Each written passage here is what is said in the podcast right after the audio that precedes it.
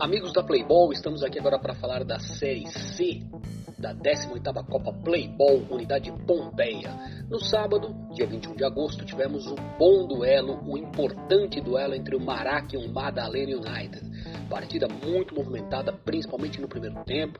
No segundo tempo também com muita disputa, muita aí é, vontade das duas equipes.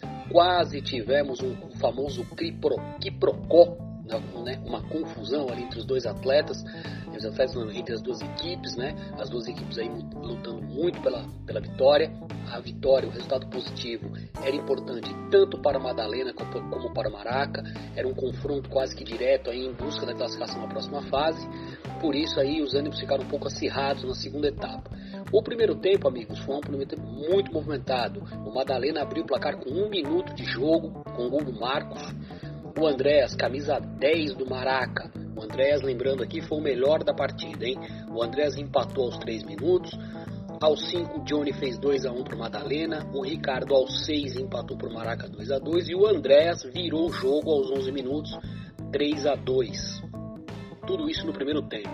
Na segunda etapa, o Marcos, né? Marcos não, desculpa, o Renato, aos 15 minutos, empatou 3 a 3 a partida para o Madalena, mas aos 26 minutos, ou seja, já no acréscimo, o Maraca achou o gol da vitória com o Pedro Henrique. Partida muito movimentada. Uh, se tivesse acabado empatada, não seria né, nenhum erro dizer que era um resultado justo. Mas tivemos aí o Maraca né, numa tarde feliz do Andrés, camisa 10, que jogou muita bola, ajudou muito o time, tanto na parte de marcação como na parte de puxada de contra-ataque, criação de jogadas.